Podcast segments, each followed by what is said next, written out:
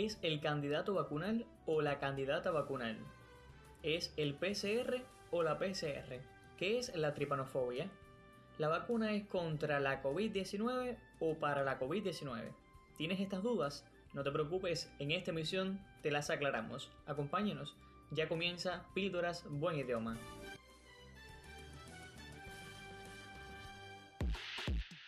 Nexos Radio, escuchando a la universidad. Nexos Radio, recorriendo caminos universitarios.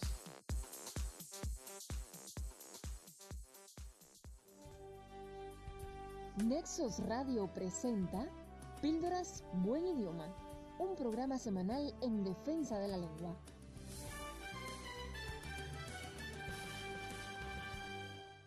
¿Qué tal? Bienvenidos a Píldoras Buen Idioma, un podcast semanal en defensa de la lengua. Como siempre, les saluda Cristian Martínez y antes de continuar, les recuerdo que este es el capítulo 6 de la segunda temporada de nuestro podcast Píldoras Buen Idioma. Si te perdiste alguno de los capítulos anteriores, puedes descargarlos aquí mismo en nuestro bot en Telegram o también desde nuestra cuenta en Anchor. Ya lo adelantamos en la portada, hoy hablaremos sobre las vacunas. No es la primera vez que Buen Idioma dedica un podcast para hablar sobre las vacunas y es que para suerte de todos están presentes en la actualidad informativa de los medios de comunicación.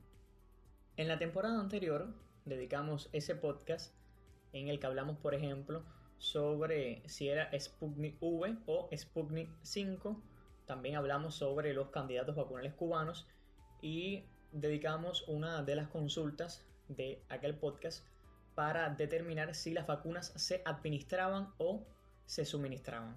Si tienes alguna de estas dudas aún, recuerda que puedes escuchar ese podcast disponible, como ya dije, en Anchor y también en nuestro bot en Telegram, el bot de la plataforma cubana de podcast que es CubaPod.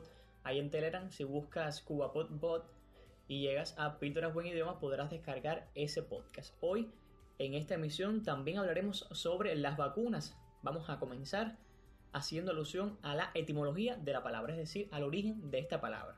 Pero antes recordemos que es una vacuna y de acuerdo con el DLE, una vacuna alude al preparado de antígenos que aplicado a un organismo provoca en él una respuesta de defensa.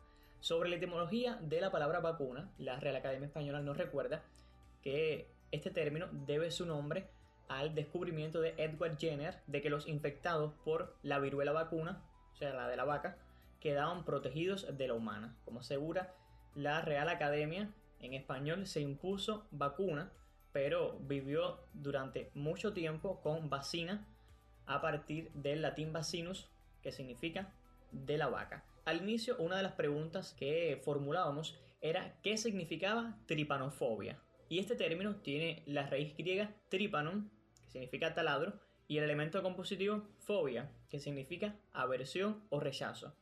En español es un término formado adecuadamente y se refiere al miedo irracional a las inyecciones.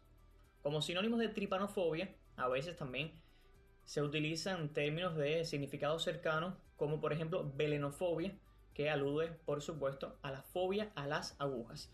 Otra de las preguntas que formulábamos al inicio era si debíamos decir el candidato vacunal o si lo adecuado era la candidata vacunal. Porque es que en los medios de comunicación podemos encontrar expresiones como por ejemplo, Cuba comienza la tercera fase de pruebas de Abdala, la quinta candidata vacunal de ese país. Pero también escuchamos expresiones como el candidato vacunal cubano Soberana 02 mostró un 62% de eficacia. Entonces, debemos decir el candidato vacunal o la candidata vacunal. Y estamos ante uno de esos casos en que ambas opciones son válidas. Aquí, decir la candidata vacunal, el uso del femenino es válido, pues se refiere a un sustantivo en este género, candidata. Y también sería válido, por supuesto, el uso del masculino si se emplea candidato en su sentido genérico. Otra de las cuestiones en las que queremos insistir en este podcast es en que los candidatos vacunales son formulaciones en estudio. ¿Qué quiere decir esto? Que solamente podemos hablar de las vacunas cubanas cuando nuestros candidatos hayan transcurrido exitosamente las fases de ensayos clínicos. Por lo tanto, lo adecuado hasta el momento es hablar de los candidatos vacunales para referirse, como ya decía, a estas formulaciones en estudios. Por eso es que debemos ser muy cuidadosos a la hora de comunicar y, por ejemplo, si estamos hablando de un candidato vacunal, no sería adecuado en ese contexto aludir a una vacuna, pues esto ayuda a formar en los públicos una percepción adecuada sobre el punto exacto en el que se encuentran las investigaciones.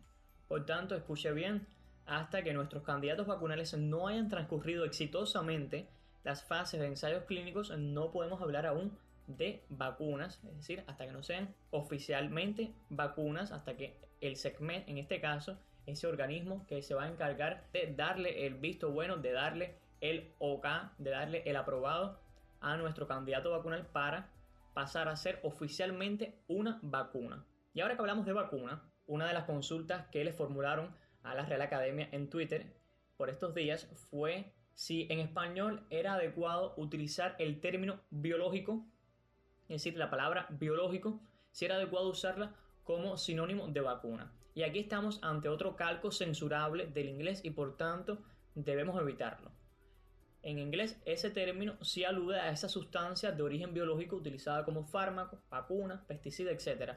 Pero en español el adjetivo biológico es solamente eso, un adjetivo, y por tanto no debemos usarlo como sustantivo para referirnos a las vacunas. Otra de las preguntas que planteamos al inicio era si la vacuna era contra la COVID-19 o la vacuna era para la COVID-19. Aquí ambas opciones son válidas. Como mismo es válido decir que el jarabe es para la tos.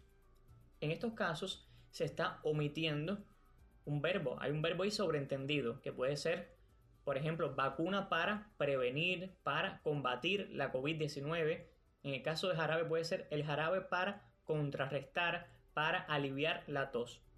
Aquí el empleo de la preposición para también es adecuado y normal, como ya dije, en ese contexto en el cual precede el complemento que expresa finalidad generalmente con un verbo sobreentendido. Así que podemos decir claramente vacuna contra la COVID-19 y vacuna para prevenir o para combatir la COVID-19. Además de estas recomendaciones que hemos abordado en el podcast de hoy, recuerda que puedes leer las demás en nuestro blog. Allá hay alrededor de 15 recomendaciones sobre las vacunas. Los invito a que lean esas recomendaciones, pues son bien interesantes y conviene conocerlas en estos tiempos en, los cuales las vacunas ocupan los principales titulares de los medios de comunicación tanto de Cuba como del mundo. Síguenos en redes. Buen idioma en Facebook e Instagram. Buen guion bajo idioma en Twitter y en Telegram. Numeral duda. La consulta de la semana. ¿Es el PCR o la PCR? Aquí volvemos a un caso en el cual ambas opciones son válidas.